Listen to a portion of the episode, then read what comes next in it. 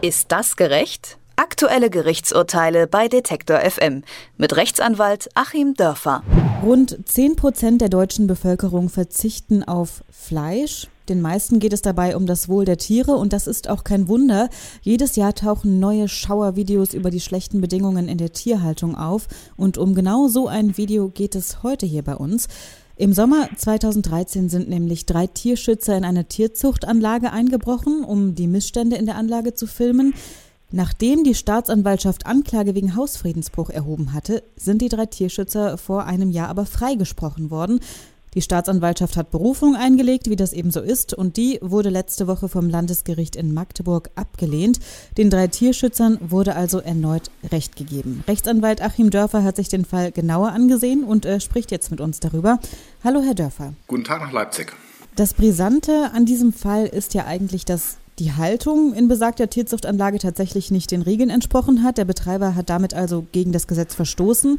Aber einfach einzubrechen, ist ja jetzt auch nicht äh, so ganz gesetzeskonform, kann man sagen. Ne? Wenn Recht gegen Recht steht, wonach wird denn dann entschieden? Im konkreten Fall hat das Gericht oder beide Gerichte bisher sich an dem Begriff der Nothilfe orientiert. Ich kann also, wenn für jemand anderen als mich selbst eine gegenwärtige Gefahr besteht, alles tun, was erforderlich und nötig und angemessen ist, um diese Gefahr abzuwenden. Und das Kernargument beider Gerichte war nun, dass diese Filmaufnahmen letztlich der Abschaffung dieser Missstände gedient haben. Ob das im Endeffekt erfolgreich war, habe ich jetzt nicht genau recherchieren können. In jedem Falle wurde dann mit Hilfe dieser Filmaufnahmen eine Anzeige erstattet und ich gehe auch mal davon aus, da die Verstöße doch eindeutig waren, nämlich nachmessbar die Boxen der Schweine zu klein waren, dass das Ganze dann auch zu Konsequenzen geführt hat. Mit welcher Begründung ist die Staatsanwaltschaft in Berufung gegangen? Also was waren deren Argumente? Die Staatsanwaltschaft ist zunächst in Berufung gegangen, hat auch jetzt schon angekündigt, dass sie in Revision gehen wird. Das heißt, das Ganze wird dann nochmal auf Rechtsfehler überprüft, also nicht der ganze Tatsachenbereich neu aufgerollt, aber es wird nochmal geprüft, ob hier eben die Vorschriften der Nothilfe tatsächlich greifen und damit den Hausfriedensbruch straffrei machen. Die Staatsanwaltschaft hat gesagt, ja, Hausfriedensbruch und ich kann mir hier nicht selber helfen, sondern es gibt eben staatliche Stellen, die dafür vorgesehen sind, sich um das Ganze zu kümmern. Nur war es hier zunächst so, dass wohl die Veterinärämter im Rahmen der üblichen Prüfungen und Kontrollen da nichts unternommen haben, was natürlich für sich genommen schon mal ein Riesenskandal ist. Aber, und jetzt wird es schwierig, und da würde ich jetzt auch mit meinen Gedanken mal einhaken, die Frage ist ja, ob konkret das Film hier tatsächlich notwendig war. Und ich habe mir auch mal Websites von Tierschutzorganisationen angeschaut und selbst da ist es so ein bisschen umstritten. Also die einen schreiben, macht das auf jeden Fall, äh, geht da rein, filmt das. Und Peter etwa, die ja als sehr engagiert oder teilweise auch radikal gelten, je nach Sichtweise, sagt in einem Leitfaden dazu, wie man in solchen Fällen Anzeige erstattet, Film ist schön, aber nicht unbedingt notwendig. Und da würde ich auch mal einhaken, denn der Verstoß wird ja vorher schon bekannt gewesen sein durch irgendeinen Insider, der das mitgeteilt hat, oder vielleicht hat da mal jemand reingeschaut. Solange ich nicht filme, ist ja nachher kein Hausfriedensbruch nachweisbar. Und da muss man sich eben fragen, ob diese konkreten Filmaufnahmen noch notwendig waren. Und da hätte ich dann auch meine Zweifel, denn ich kann ja auch so Anzeige erstatten. Und hier war es ja auch so, dass erst vier Monate nach den Filmaufnahmen Anzeige erstattet wurde was ja auch schon schade ist, weil die Schweine dann noch vier Monate länger gelitten haben.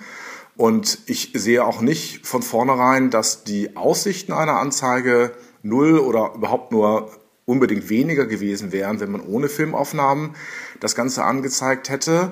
Also ich halte es für durchaus spannend, ob das Ganze in der Revision gehalten wird und würde selber sagen, Engagement ist da gut und natürlich ist der Böse ganz klar der Halter hier gewesen, aber diese konkreten Filmaufnahmen waren aus meiner Sicht nicht notwendig. Der Staat stellt auch so den Schutz zur Verfügung, wenn ich eine Anzeige erstatte, für die es ja Vordrucke sogar gibt von Tierschutzorganisationen, in die nicht Bildmaterial eingefügt werden muss. Also das hätte wahrscheinlich auch ausgereicht, Und da muss man natürlich jetzt, wenn die Revision Erfolg haben sollte, auf der Strafzumessungsseite gucken. Und da sind, glaube ich, 500 und 800 Euro bislang ausgeworfen. Ich finde, man könnte dann in so einem Fall auch nochmal deutlich drunter gehen, weil ja tatsächlich eine moralisch gute Absicht dahinter gestanden hat. Aber ich würde schon sagen, wir können hier keine Ausnahme machen bei allem Mitleid mit den Tieren. Die äh, Deutsche Umwelthilfe zum Beispiel, die ja den Dieselskandal aufgedeckt hat und im Rahmen ihrer Verbandsklagemöglichkeiten dann auch dabei ist, äh, Fahrverbote durchzusetzen. Die sind ja auch nicht losgegangen und haben irgendwie Dieselautos von der Straße geholt und abgeschleppt, sondern haben sich eben ganz normal des Rechtsweges bedient und das hätte man hier wahrscheinlich eben doch auch machen müssen. In Magdeburg, da gab es ja doch sehr viele Zuschauer, die irgendwie auf Seiten der Tierschützer waren und es gab äh, eine Tierschutzdemo vor der Verhandlung. Wie beeinflusst denn so eine öffentliche Anteilnahme die Verhandlung?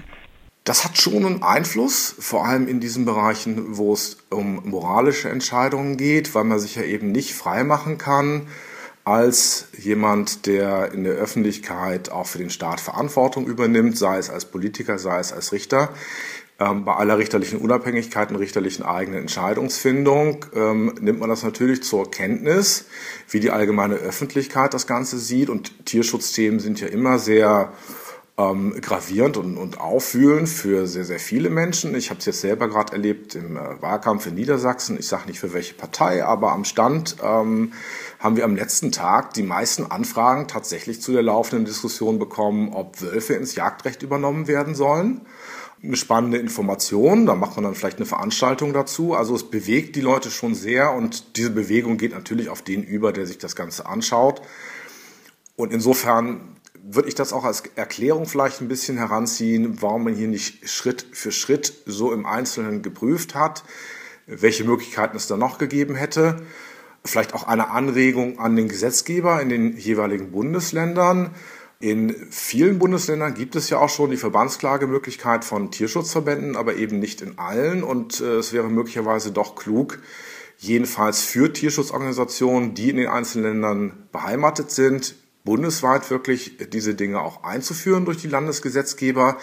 Dann hätte man eben noch eine weitere Möglichkeit als Verband. Die Schweine selber können ja nicht klagen als Verband eben für die Schweine zu klagen und auch verwaltungsrechtliche Maßnahmen zum Beispiel zu erzwingen. Das Landgericht, das hat die Angeklagten ja sogar gelobt, dass ihr Handeln positiv zu bewerten ist, ne, obwohl damit Hausfriedensbruch äh, verübt wurde. Sie haben eben auch schon gesagt, es kommt so ein bisschen auf den moralischen Wert irgendwie der Handlung an.